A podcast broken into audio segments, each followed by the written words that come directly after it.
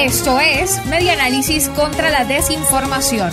Compartimos noticias verdaderas y desmentimos las falsas. Números telefónicos que circulan en cadena de WhatsApp sobre ayudas de salud están activos. En WhatsApp circuló una cadena con números de teléfonos a los que la gente puede llamar para adquirir medicamentos costosos o recibir ayuda en caso de tener una emergencia. Al final del mensaje está el contacto de Irma Di Grigoli, quien supuestamente trabaja en servicios y suministros Global 3110.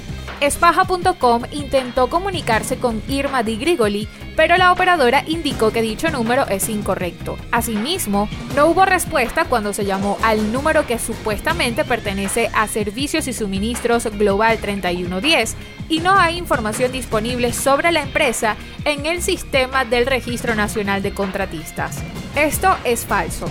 El equipo de espaja.com halló que la información del mensaje de WhatsApp está en Internet desde 2012 y ha sido replicada tanto en Facebook como en Twitter. En reiteradas ocasiones, el equipo también llamó a los números de teléfono que aparecen en el mensaje, pero no obtuvo respuesta de alguno. Esto fue Media Análisis contra la Desinformación. Síguenos en nuestras redes sociales, en Twitter e Instagram en arroba medianálisis y nuestra página web medianálisis.org.